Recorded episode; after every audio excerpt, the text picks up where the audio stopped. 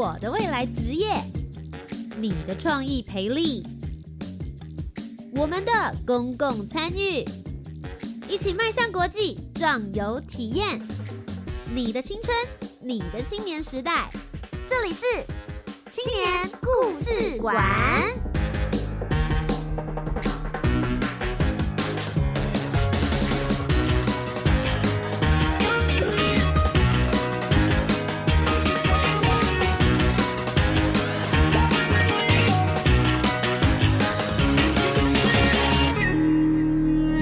年一个故事，改变与感动就从年轻人开始。欢迎来到青年故事馆，每周三晚上的七点零五分到八点钟，在教育广播电台，跟你一起分享属于台湾青年的故事。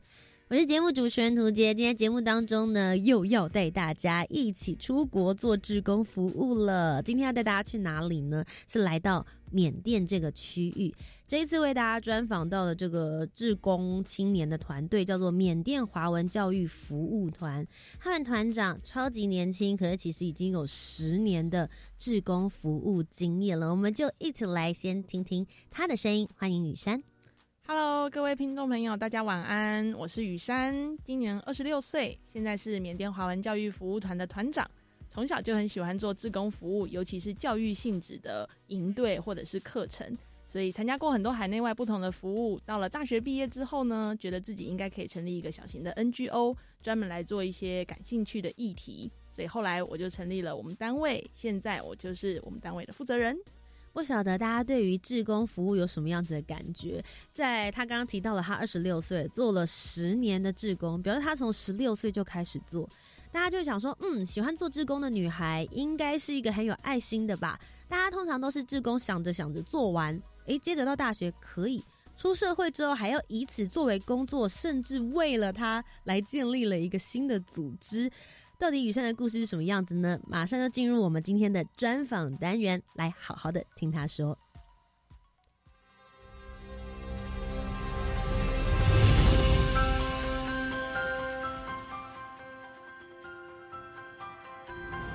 公共参与，青年组织。志工服务，Let's go，一起青年行动，I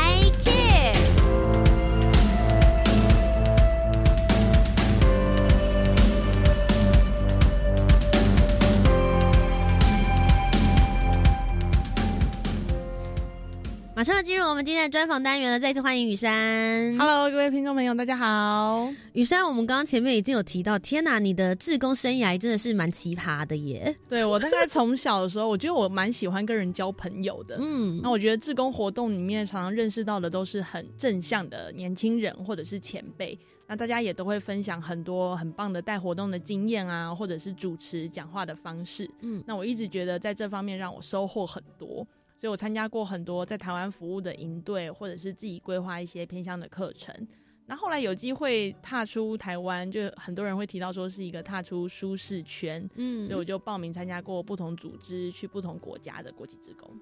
那其实你自己成立了一个 NGO 组织，你有提到你当时成立的原因是因为希望能够去关注一些自己所真正关注的议题，还有想要服务的国家。所以你们的组织名称叫做缅甸华文教育服务团，最主要在做些什么样子的事情？每次人家看到我们这个团名的时候，就会很明确的说：“哦，我从团名可以知道一件事情：第一，你们关注的是缅甸，对；然后第二，看得出来你们。”聚焦在华文教育上，嗯，那我自己的背景是因为我大学念的是教育科系，所以我觉得念教育科系的很多人应该是相信它有一种影响力，嗯，它可以使人朝向正向有一些改变，所以我那时候就是因为大四的时候到缅甸自助旅行。然后看到当地有很多的中文学校，是这点我还蛮意外的，因为我会觉得可能在海外中文学校并没有那么普及。对啊，因为在当地感觉好像用不太到华语吧？如果你要在那边生活的话，对，所以很多人都很好奇说：“哇，雨山，你常常去那个地方，是不是因为你缅文或者是英文很好？你会吗？缅文？呃，我只会简单的打招呼 跟数数字，然后我就要赶快帮台湾人就是科普一下背景，是因为那个地方其实是我们俗称的金三角，嗯，也就是泰。泰国、缅甸和辽国的交界。那其实它非常靠近中国云南省，嗯，所以有非常多的华裔是在不同时期，可能明朝、清朝，甚至后来民国初年，那再来又因为一战、二战。那战后，然后从中国移动下来到这个泰缅辽金三角地区，嗯，所以过去他们成立中文学校，其实就是一种文化认同上的传承，嗯。那我那时候在那边看到，哇，有这么多中文学校的时候，更意外的是，我看到他们使用的教材是台湾的国立编译馆的书，哈，我赶快拍照。当地吗？对，我在当地。哇塞，那就是我小学的时候用的那些课本了。哦，那这样子，我们真的有一点点。好了，我不想要知道这个算术的部分。因为我那时候马上看到的时候，我也是赶快拍照分享给我的爸爸妈妈，说：“哎，这个是不是你们小时候用的课本？”然后他们就觉得说很特别，因为会觉得这种书怎么会流传到海外？对啊，对，所以我看到的时候其实还蛮蛮感动的。然后小朋友对于学中文就很认真，因为当地的教育资源或者是环境都没有台湾这么理想嘛。嗯，我就想说，好，那我也许大学毕业之后，过去都这么喜欢做志工，是不是我也可以来从事一份工作，是带更多人跟我一起去体验当地的。嗯，其实你跟缅甸结缘，刚刚有讲到是因为你去自助旅行。不过，其实在这之前，你已经累积了很多在国际做志工服务的经验，是不是可以跟我们分享一下？你总共去哪些地方服务过？那缅甸跟这些地方跟这些国家又有什么样子的不同？OK，我自己参加国际志工第一次是高中的时候。那个时候就是真的好小哦，高一我还揪不到同学跟我一起参加，因为我在学校看到一张海报叫“带着爱心去旅行”，然后那个是红十字会办的一个活动，那去到中国云南省的香格里拉，嗯，那我揪不到朋友跟我去，所以我就自己报名了。那那时候同一个团队里面有各式各样来自台湾各地的年轻人，嗯，所以我们在那一趟大概三周左右的行程，我觉得很特别，因为你可以借由这样子的一趟旅程去认识到。在世界上不同角落，他们发生的故事。嗯，那后来回来台湾之后，进而就会思考说：，哎，我真的只能是跟着团队去做志工吗？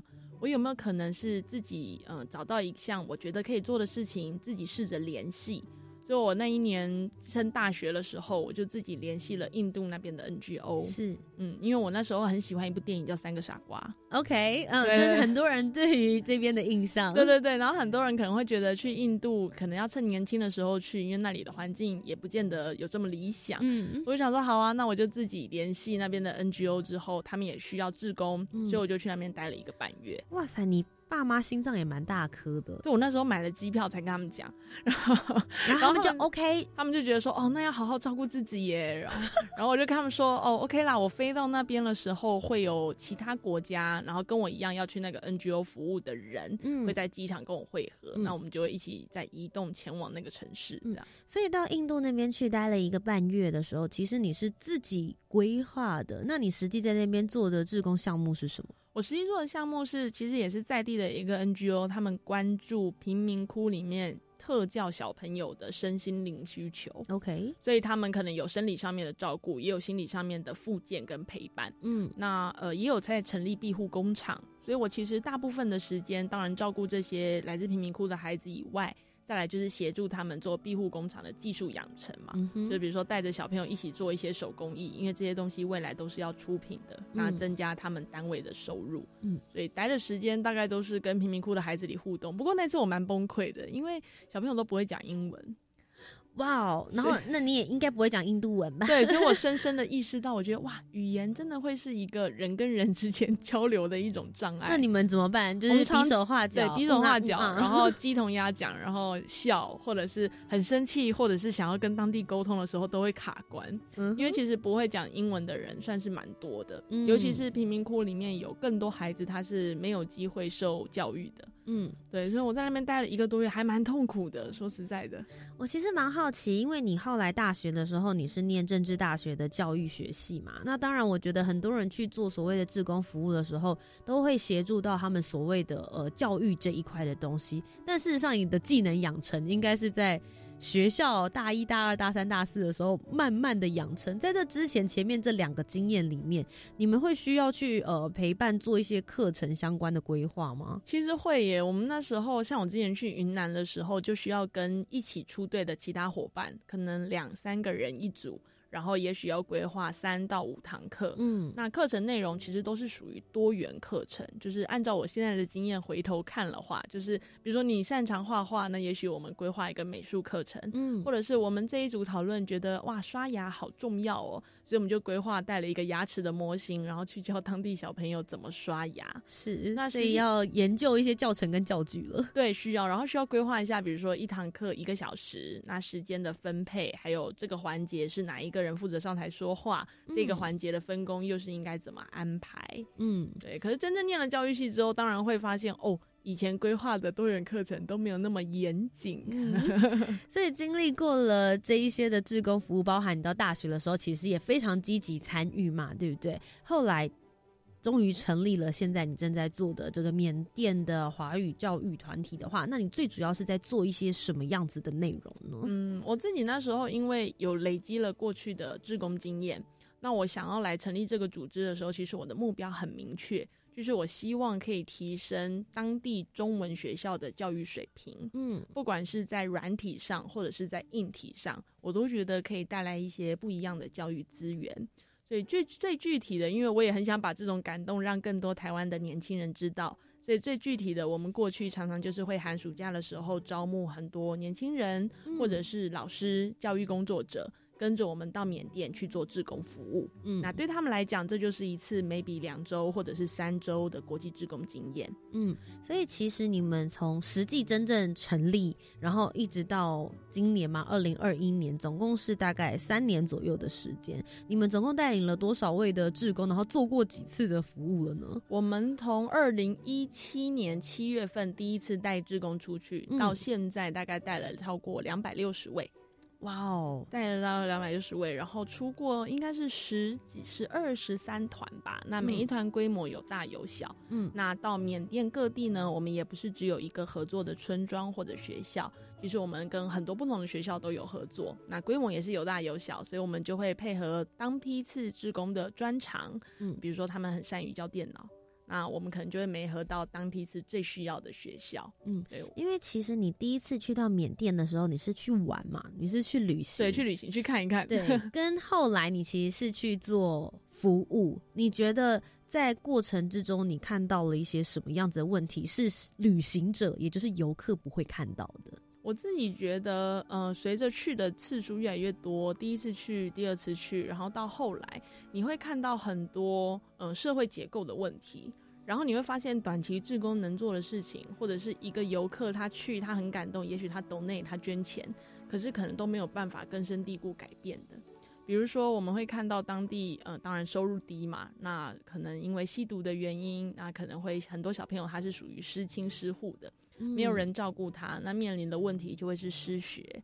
那教师的话，又会普遍因为薪资太低，所以学校的流动率会很高。嗯，那在教学品质上又很难培训或者是精进再进步这样。所以就会发现，哎，短期志工如果我也只能带一群人，一群人去那边，每次都待个两周，能做的事情很有限，是。多半就是嗯，带来了很多不同多元的刺激，然后给孩子们一些不一样的新鲜的课程，嗯，然后可能台湾过去的老师可以跟当地的老师有很多不一样的火花嘛，就是激出一些呃教学上面的创意啊，或者是创新的想法。可是实际上有很多东西可能是需要长期投入才可以做的，比如说我们想要对教材做改革，比如说我们希望教学的行政更上轨道，或者我们希望这里的老师他可以规律有效的从师培课程中得到他能够传授给孩子的东西。嗯，所以后来我就跟副团长，也就是我的国中同学，我们两个人就说好，那我们可能要全职投入来做这件事情了，所以我们就。不会在台湾的教育现场教书，所以我们就开始可能要跟不同的基金会、不同的企业合作。那不只是软体上啦，硬体上其实也带了很多资源进去。嗯，因为其实当然就你们团名来说，会觉得你们完全 focus 在呃华语教育这一块。但我其实前面的时候有跟雨山先聊了一下，发现你们不只是面对当地的偏乡学生，你们同时其实也把这些种子种到老师的身上，对不对？对，因为这个其实是很关键的一件事。因为小孩子当然他学习历程中能够有所收获很好，可是老师通常是一个学校的中流砥柱嘛，因为他会接收一批又一批新生，又会送走一批又一批的毕业生。嗯，那一个老师他能够有有效的专业职能，是可以提升他在教学上面的成效。那我觉得今天大家都花时间哦，这个就要分享一下，当地的学生来上中文学校都是很奇葩的时间哦。就是他们因为小朋友还可能同时要去上缅文的学校，嗯，所以他必须利用缅文学校的课余时间来上中文学校。那我自己遇到最早的是早上五点上课。早上五点啊，对，所以自工过去做，自工也觉得都还没醒吧？对对对，四点多就要起床，嗯，对，然后五点上课，他可能最晚会上到八点或者八点半，嗯，因为九点钟的时候，小朋友可能是要背着书包前往附近的缅文学校，嗯，也就是我们认知中缅甸政府办学的学校上课。可是我觉得表示这些孩子也很愿意，也很积极的学，因为。你们四点钟起来，代表这个孩子他其实也是为了他要学中文，所以他也必须要五点钟，然后来到教室这边跟你们见面。对，然后这还不完哦，他们免文学校下课之后还要再回来继续中文学校，累都累死了，结果还要继续。对对，一整天他是非常充实的。然后这件事情那时候，其实我去玩的时候，我看到这个现象，我就已经感到很惊讶了。嗯，那问一问之下，发现哦，原来周边的很多学校都是这样。嗯哼，那小朋友可能也习惯这种生态，所以他愿意花时间。嗯。我就在想说，哇，大家都愿意花时间了，那为什么我们不能把教育这件事情做得更好？嗯，我想要很好奇事情是，因为你们会带了一群职工过去，那你刚才也提到了嘛，你们可能是早上的时候上课，然后。呃，孩子们去缅文学校，然后回来之后，哎，晚上的时候再继续上课。那中间这一段时间，你们会做一些其他的服务内容吗？对，其实如果以志工本身来讲，我们都会很希望他的这一趟国际志工的旅程，嗯，是很充实的，不是只有跟孩子们的教学。是，所以可能白天的时候我们会分组，有些组别可能是在教学老师用电脑。有些组别可能是协助学校做一些环境上的改善，比如说刷油漆呀、摸水泥啊。那有一些组别可能是把我们募集来的各式各样的物资送到邻近的呃收容中心，嗯，或者我们说学生中心。那又或者是去小朋友的家里面去做家访。哦，了解他真实的生活情况。对，因为我觉得大家如果都只框限在学校里，你可能就没有办法更认识这个孩子，他到底在他的社区中或者他的家庭面临了什么样的问题。嗯，那其实有很多我们接触的学校，因为都比较偏远。所以很多孩子他其实也没有办法跟家人同住，可能家里是把他送来学校寄宿，因为他的家里在非常偏僻的地方。是，那可是这些景象，如果我们都只限说在学校内的话，志工可能就没有办法接收，所以我们就会利用白天这段时间分组，然后让不同的工作或者是不同层面的服务都可以让志工去体验。像你们自己本身啊，这些志工，大家在聊的过程里面，除了他们在学华语这一块的需求之外，你自己的观察，觉得这些孩子在生长的过程跟环境之中，还有什么是你观察到的问题？然后，也许我们还可以帮忙的。像我们后来到了第二年，二零一八年的时候，就是因为看到很多孩子他没有办法读书。因为尤其是女孩子，就是有时候我们在那边遇到，到现在哦，已经二十一世纪了，可是当地有很多家长可能没有节育的观念，呃，虽然是以农为生，啊，务农为主，可是她可能跟她的丈夫生了也许十几个孩子。那在这十几个孩子中，最容易被牺牲掉的，不外乎长子长女，或者是中间阶段的女孩子，可能就会觉得啊，你其实也不用去念书，以后你可能也会嫁人，或者是你就帮忙家里的农务就好。嗯，那我们常常在校园里面带志工伙伴课程的时候，看到有一些小孩子会在校外的围墙趴着，他会在那边看里面的哥哥姐姐跳舞啊，或者是上一些美劳课、自然课等等的。然后有时候我们就会去过去跟他聊天，因为中文沟通都没有问题嘛。那小朋友他可能就会讲说他为什么没有办法读书。那我那时候就想说，哦，那如果你只是在经济上有困难，而你实际上是有心想学习的，那我实际上只要把这个资讯带回来台湾，一定会有非常多的老师或者是善心的人士愿意。每个月小额的支持你的学费，嗯，你的家长也不需要担心说啊，他没办法供养那么多的孩子去学校里面读书，嗯，所以这个计划我们二零一八年开始推，推到现在大概也是资助了超过两百位当地的儿童。那当然，我们也还有办一个活动是做木书，因为其实我发现，在当地很难得可以看到彩色的书，包含他们的课本，刚刚分享到的国立编译馆的课本也都是黑白影印的。那都好久了呀。对啊，我每次都会开玩笑说，那个地理课本打开来，黄河跟长江都看不清楚呢。对，就是一块黑黑的、黑压压的图片。所以我那时候回来台湾的时候，我们也是跟教科书的厂商谈，那他们也愿意捐书。所以我们就会用货柜的方式把这些图书从台湾送到缅甸。嗯，那后来就有越来越多的学校联系我说，哇，他们学校图书馆也有好多很棒的儿童绘本想要捐。嗯，或者是其实随着身边的人年龄都增长之后，就会发现家里其实也有很多书，可能是你小时候看的，但现在已经没有再翻开来阅读。是，所以我们就开始办木书的活动，那就是让大家可以把有限的资源全部整合起来。嗯，那这些书送到了当地之后。对当地的孩子来讲，就是他们认识这个世界的媒介。我很好奇，因为在你们的这些众多丰功伟业之中呢，其中有一块我觉得是非常非常不容易的。有提到说你们有开办经营两所偏乡的中文学校。是你们直接出资出力去筹办的吗？对，很多台湾人看到这个时候也会问我，然后我就马上又要帮大家科普一下背景资讯，是我们可能不能用台湾的理解，是觉得说好像办学校一定是要好有钱，或者是大集团、大企业才能走啊。对，然后大家可能都把它想象成私立学校或者是贵族学校。实际上，我们做这件事情真的没有花太多的钱，只是因为呃，我自己二零一八年、二零一九年那两年在缅甸待。待了很长的时间，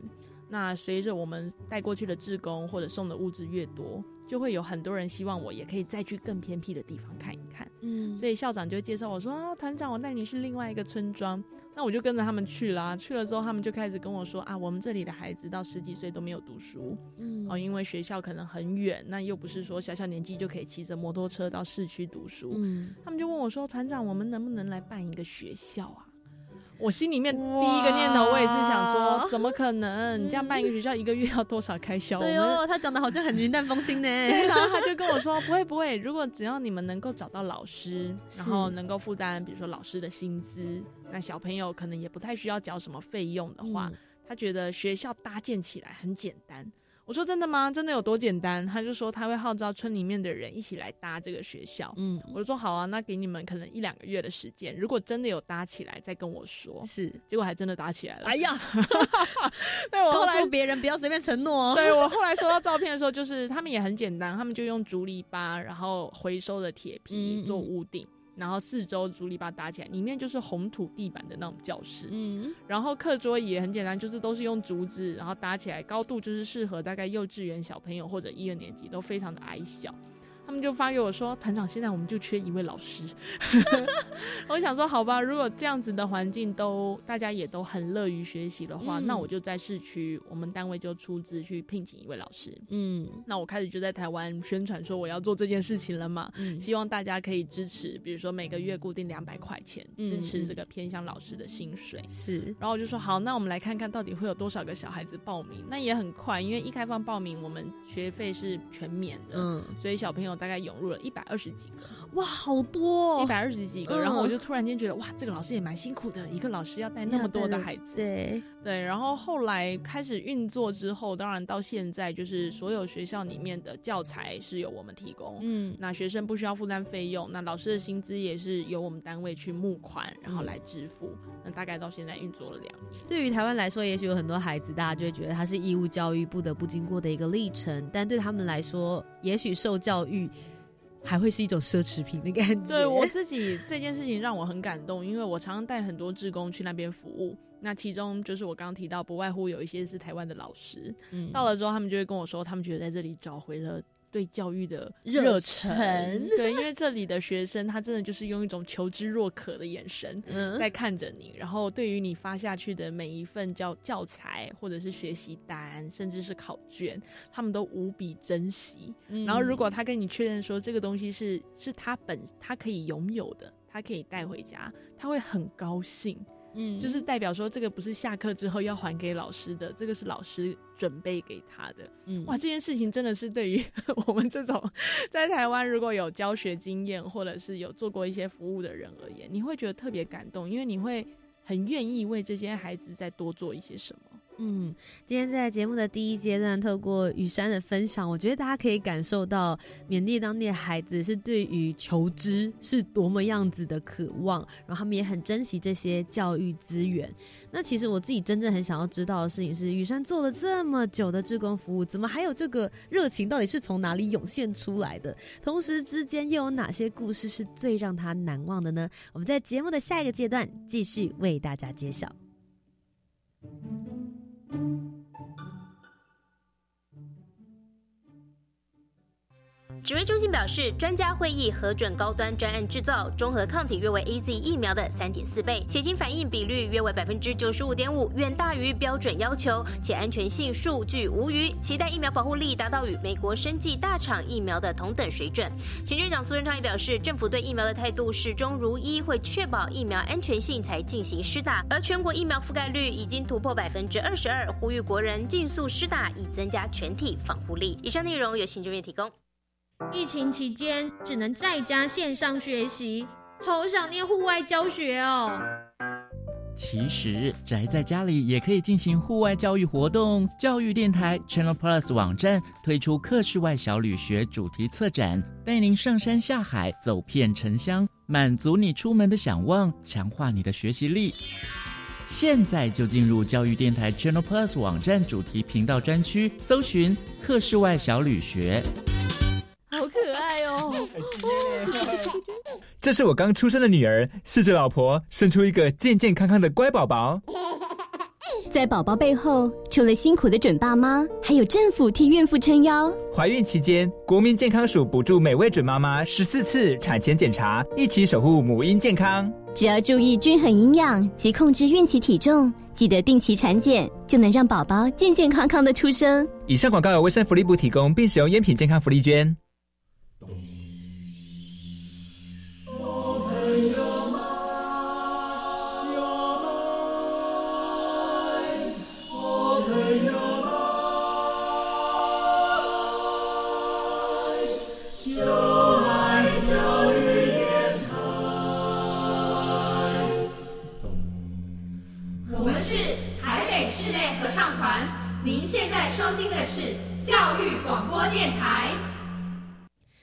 迎回到青年故事馆，我是节目主持人涂杰。今天节目当中要继续跟我们聊聊他在缅甸服务的故事。欢迎雨山，Hello，各位听众朋友，大家晚安，我是雨山，现在是缅甸华文教育服务团的团长。我们其实前面的时候有提到，雨山呢从十六岁的时候就开始做志工服务，然后一直到大学毕业出了社会之后，成立了 NGO 的组织，继续做志工服务，从做服务的人员变成。管理服务的人员变成发想项目的人员，我其实很好奇耶，你这满腔的热血到底是从何而来的？我我自己觉得，对很多人都会问我这个问题，或者是问我说，你现在有没有很后悔？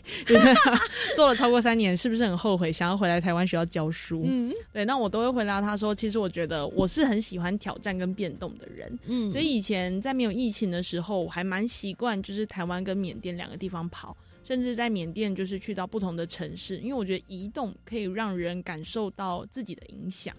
就是你会看到很多不一样的故事，然后进而反思说，哎，我们现在能做的这件事情到底 CP 值高不高？嗯，到底影响力有没有达到，或者是后续持续起来运作有没有问题？那我一直觉得我也学到很多，因为以前可能在大学做的事情就很单一，就是为了要当老师，所以修了很多跟教育相关的课。嗯，可是等到你真正从事这份工作之后，你可能也要会行销，你可能有很长的时间都需要去做呃业务的管理。嗯，然后你可能也要常常出去公关，因为你要去跟很多不同的合作单位呃分享你为什么要做这件事情。然后再来就是你在当地的适应能力好像也要很强，就是嗯，当地的环境当然没有在台湾这么方便，一下子有时候会没水，一下会没电，会有各式各样的问题。那你能不能够遇到这种突发状况？能够解决，嗯，我觉得我收获很多啦，所以就一直都还是满腔热血的在执行。在疫情发生之前，所以其实你是缅甸跟台湾两地跑吗？还是其实你 base 就是在缅甸那边进行服务？我其实缅甸跟台湾两边跑，因为在台湾的很多宣传工作，有的时候还是会需要我回来。嗯，然后我大概的生活形态就是一个月在那边，然后回来台湾可能两三周，然后又再过去待一个月。嗯，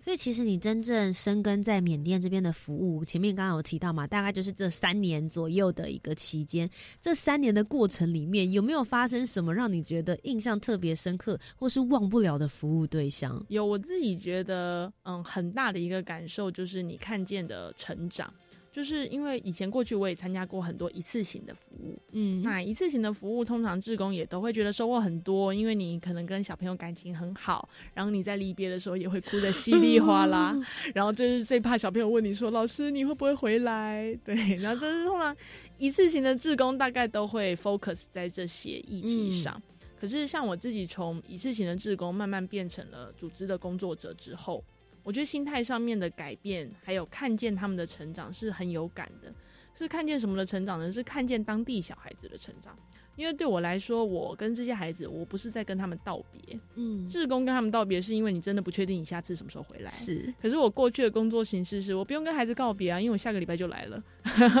或者我过一个月又要过来再来呃看看学校，或者要去你们小朋友家里面家访。嗯，所以我可以很清楚看到小孩子从二零一七、二零一八每一年他的改变。嗯，比如说有些孩子刚开始跟我们接触的时候，他也是很害羞。到后来，慢慢的，他已经可以成为学校里面的哥哥姐姐，照顾那些没有家庭功能、家庭功能丧失的这些孩子。你可以看到，他明显三年、四年，他从也许身高一百公分变成了身高一百三，然后他已经能够很适应学校里面的生活。然后，对于我们这样子跟他们合作的单位而言，他也能够继续呃。在我们的规划之下，慢慢的稳定学习。嗯，那这种东西也许是可能一次性的志工比较难有机会看到的。嗯，因为可能真的在你的人生中，国际志工就只是一次的体验。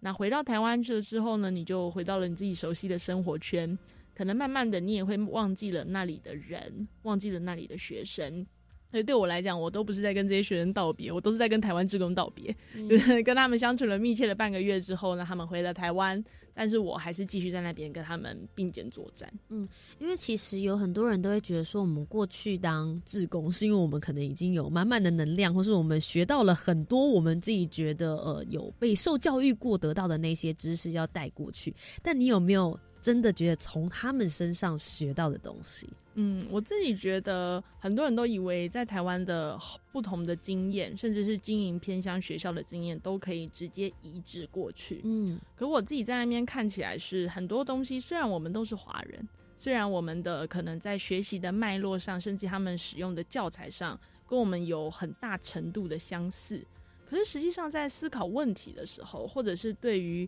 文化认同事情上，他们的。感受是非常浓烈的，然后你就会发现，哇，有的时候我们会觉得要跟新时代接轨呀，我们会觉得这些东西才是创新啊，这些东西才是转型。可是我在他们身上看到了很多，为什么我们要坚持传统？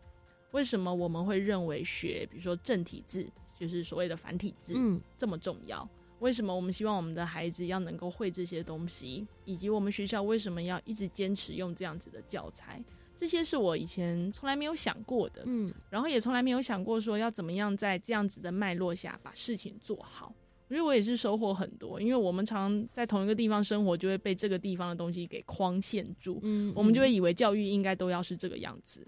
我觉得其实听到现在会觉得雨山应该算是一个蛮正面能量的人嘛。对我应该是我应该是我应该正面能量满满，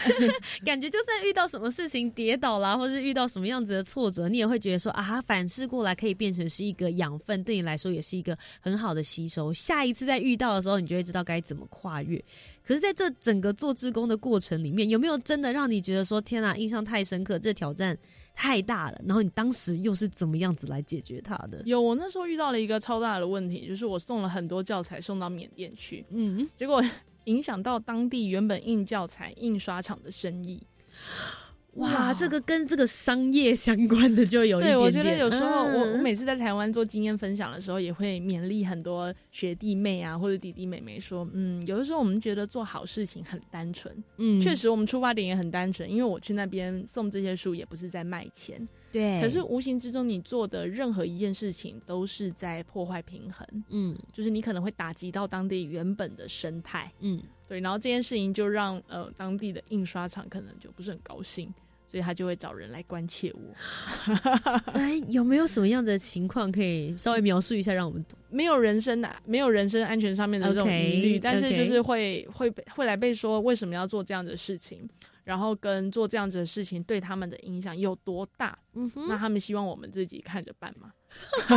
希望我们自己看着办是唠了狠话了，是不是？对，就是要希望我们自己看着办。那因为确实人家也是在地的经历或者资历都比较深了。那我们那时候又，我那时候也才二十四，就是大概快两年前。哇塞，我二十四的时候有没有被人家这样子撂过狠话？我来思考一下。对我那时候想说，奇怪，我到底做错了什么事？因为心态当然就会觉得我就是。一股热血，然后觉得我做的就是好事情，我也没赚钱呐。然后，那你后来怎么解决的？后来我们就达成了一种平衡，就是我们后来呃，当然我们非常聚焦送的学校都是比较偏乡的村庄跟城市，嗯哼，然后他们在原本的能力上也是没有办法购买这些书籍的，所以后来我们就做了一些调整，在地区上，还有就是跟供应商。做了一些地域上的划分，嗯，因为当然市区的学校如果状况比较好，历史比较悠久，甚至是可能有很多校友的支持，那也许他们在这方面的物质上就不见得这么匮乏，嗯，那他们可能就还可以按照原本的生态去跟就是 供应商订书，嗯，那我的话就。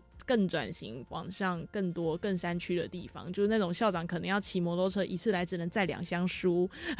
的这种地方去做推广。嗯，那我觉得这就让我学到一件事啊，就是哇。真的耶，你做很多事情的时候，你可能无形中会造成很多影响。嗯，有可能是造成好的影响，但有可能也会对当地的某一些厂商造成一些困扰，就要去达到这些平衡。对，因为一定要检讨跟调整啦。如果说你想要在当地生根，我们绝对不可能是用非常强硬的态度。当然，对，因为你总是要去注意当地的很多事情，然后可能要去请教很多不同的前辈，问问看他们在做这些事情的时候有没有也遇到类似的情况。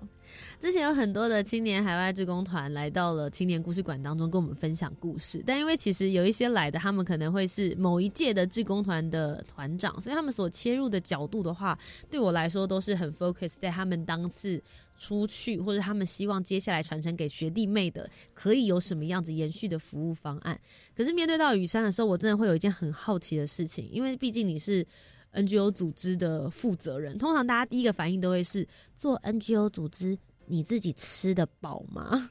好，很多人也都会问我这个问题，尤其是每次大家说哦，你都是放弃了一个可能原本大家认为比较稳定的工作是当老师，那来投入做这件事情，你要怎么维持你自己生活的开销？那我都会跟大家科普一下啊，就是比如说很多基金会里面啊，很多单位里面有有时候也会有社工，嗯，也会有专员，然后就会问台下的听众说，哎，那你们知道他们有没有领薪水吗？有啊，我发现很多 有吧，对，有吗？哎，对，然后很多很多听众都会觉得说，啊，真的有吗？或者他们可以领吗？然后大家就会问说：“哎，那他们的钱是从哪里来？人家总要生活吧？” 对，我就会跟他们科普说：“对啊，那通常这些单位的钱可能来源有很多嘛，有的是申请了政府的补助，嗯，有的可能是有固定的企业赞助，嗯，那有的真的也就是靠社会大众小额的捐款，嗯，累积，然后让他们可以去做一些好的事情，嗯，所以我们单位自己也是这样，就是我们过去有时候会申请署上的补助，补助我们的业务机票往返。”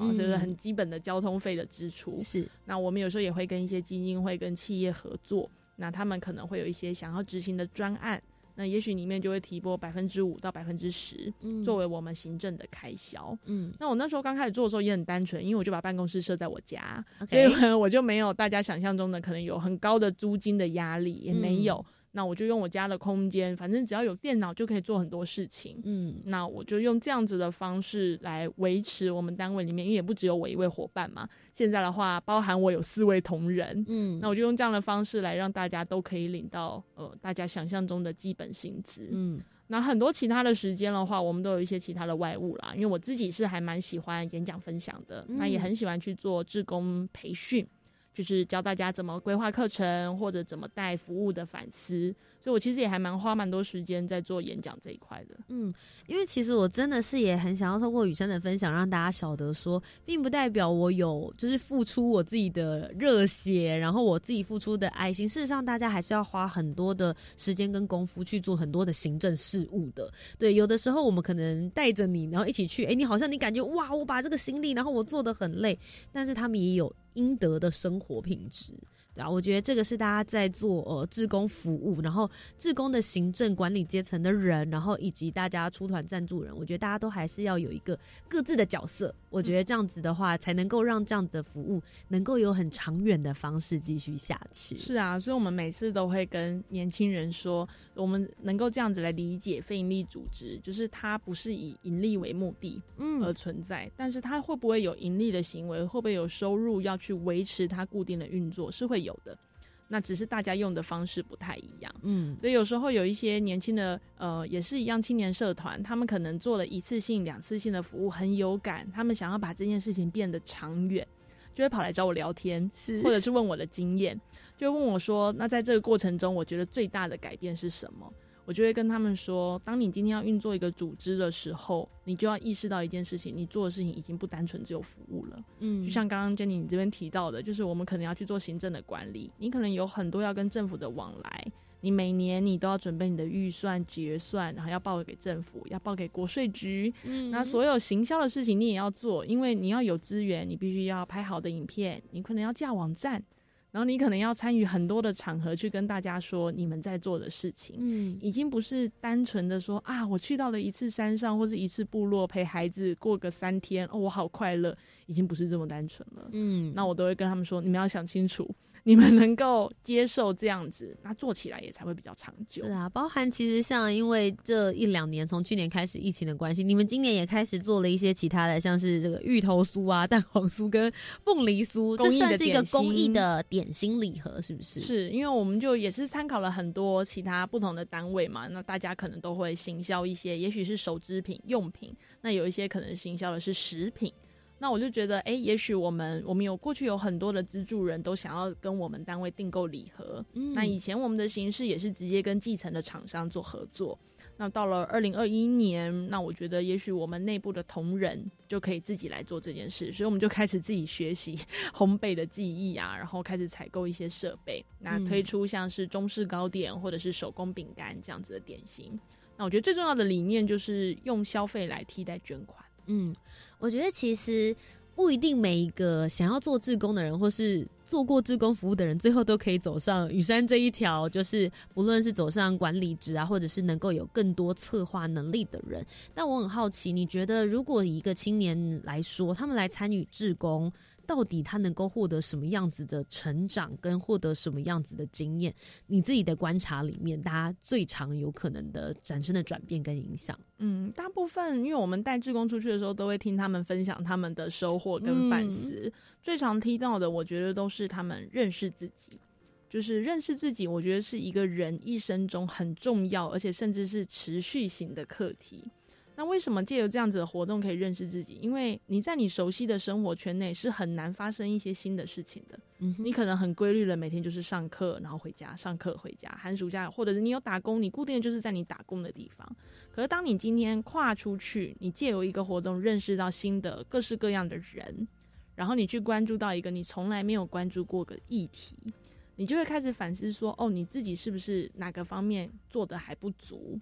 或者哪个方面，其实哎，你发现你站到台上，其实也蛮会说话的嘛，或者蛮会带活动的，小朋友的 feedback 也很好。那你就会发现你自己也有很多的亮点，可能是过去你在熟悉的环境中，有点像是被蒙上了灰尘，然后没有发现。但你可以借由这样子的历程发现。那这种发现，当你自己再回到你自己熟悉的生活圈的时候，我觉得它都会是转变的力量。嗯，今天非常谢谢雨山来到青年故事馆当中，跟我们分享他的志工历程、志工故事，同时还有缅甸华文教育服务团究竟在做哪一些的志工服务。那如果在专访单元的最后有一个机会，你可以向这些还没有做过志工的青年喊话的话，你会想要对他们说些什么呢？好，我通常都会跟就是青年朋友们说，我觉得我自己最喜欢的一句话就是“聪明是一份天赋”嘛。但是善良是一种选择，我觉得志工服务就是体现善良这个词很好的媒介，而且善良这个词在各行各业中都可以适用。就算你未来不是像我一样，就是以这份职业作为置业来发展，那你也可以让志工服务的这份善良存在你的每一份生活的体验中。希望大家都可以用选择善良这件事情来去做更多，也许你生活之外能够关心到的那些议题以及服务对象。今天非常谢谢雨山来到我们的节目当中。那在今天专访单元的最后呢，你要我们推荐一首歌曲，是你觉得跟你的志工服务、跟你的这个服务人生很有相关的歌曲？我自己最喜、最常被问到这一题的时候，推荐的都是《隐形的翅膀》这首歌。嗯，因为我在第一次去到缅甸做。自助旅行的时候，听到那里的小朋友在唱，然后我觉得非常酷，因为他们唱的是台湾歌手唱的歌，而且这首歌是我国小的毕业歌哦。对，然后听到那边的小学生在唱，就会开始怀疑说：哇，我现在真的是在缅甸吗？感觉穿越了。对，然后通常小朋友对于里面的歌词也都会很有感，因为他们就是需要力量嘛，带着他们飞过很多人生的体验，所以也常常看到很多当地的小朋友在做才艺表演的时候会选这首歌。那我也把这首歌送给各位听众。那么我们接下来就一起来听这首歌曲《隐形的翅膀》。在下一个单元就一起来听听雨山究竟在平常的日常生活当中，就是不做志工服务的时候，他都看些什么样子的书，看些什么样子的电影。我们再一起听他的分享。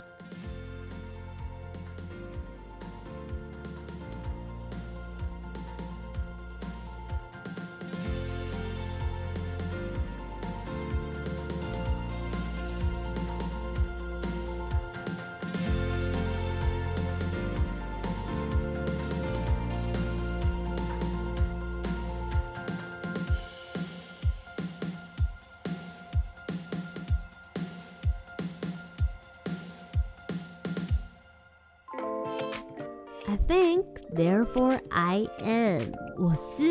故我在。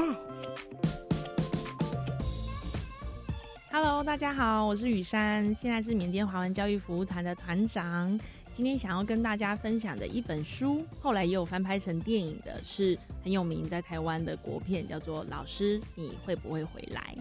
那我觉得这个故事呢，它侧写的内容跟我自己做服务的时候有很多雷同的地方。常常我们去到一些陌生的地方，跟当地人培养了感情之后，他们都会问我们这个问题：问我们还会不会再回来？那我觉得对于很多志工伙伴或者很多听众而言，不妨可以去认识一下这个背景，还有这个故事里面他想要传达的到底是什么样的意涵。我自己特别喜欢，是因为我觉得。不管你会不会再回去到那个地方，但过去的那些经验，终究会为你人生的每一段未来的故事中带来新的色彩。希望大家也会喜欢。今天非常谢谢雨山来到青年故事馆当中，跟我们分享你在缅甸的服务，也祝福你们接下来未来出团呢能够更加的顺利。如果大家对于他们的志工服务，甚至呢你觉得想要赞助他们的各类方案，支持他们在缅甸所做的教育的话，应该要到哪里才可以找到你们的相关资讯呢？如果大家想要知道更多有关于我们办理的活动啊，或者是各种计划的话，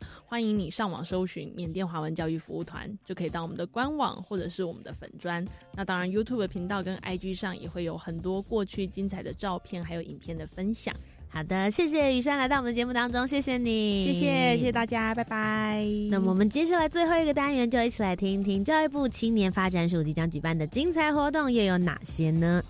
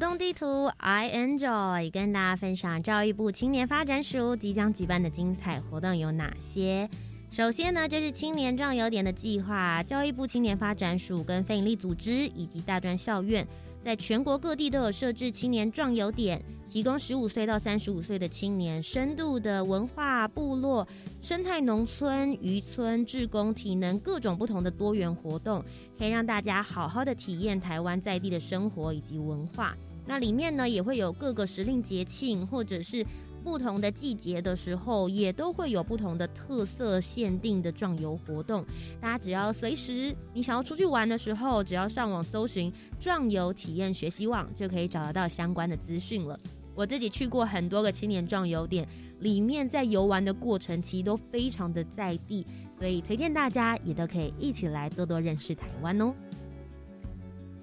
接下来是创新志工方案的线上成果展，即将要在七月二十号到八月二十号之间呢，在线上进行。最主要会分享十一个青年与社会创新组织的创新社会关怀方案的实际案例，来鼓励青年从自身关心的社会议题出发，展开具创意的社会关怀行动。这个计划呢，他们也有脸书的粉丝专业，所以大家只要上网查询。创新志工方案，创新志工方案的线上成果展就可以喽。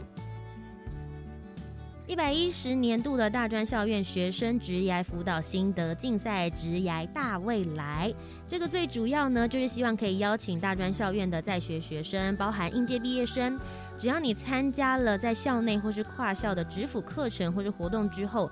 发挥你的想象力，使用图文以及影音的方式，与同才朋友分享参与校内或是跨校的课程，或者是里面活动，你有什么样子的启发跟心得？最高奖金就有机会拿到五万元，所以欢迎大家呢可以写下你的这个课程内容的一些想法。详细的活动内容呢，大家只要搜寻青年职涯辅导资讯平台，青年职涯辅导资讯平台就可以找得到你的报名的界面。那我们报名的时间呢，是一直到八月二十号为止，所以还有一小段时间，鼓励大家呢可以赶快来撰写报名哦。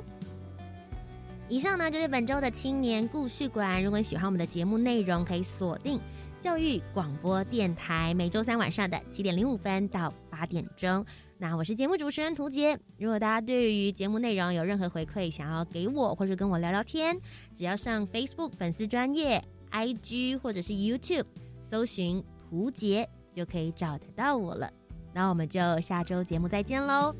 拜。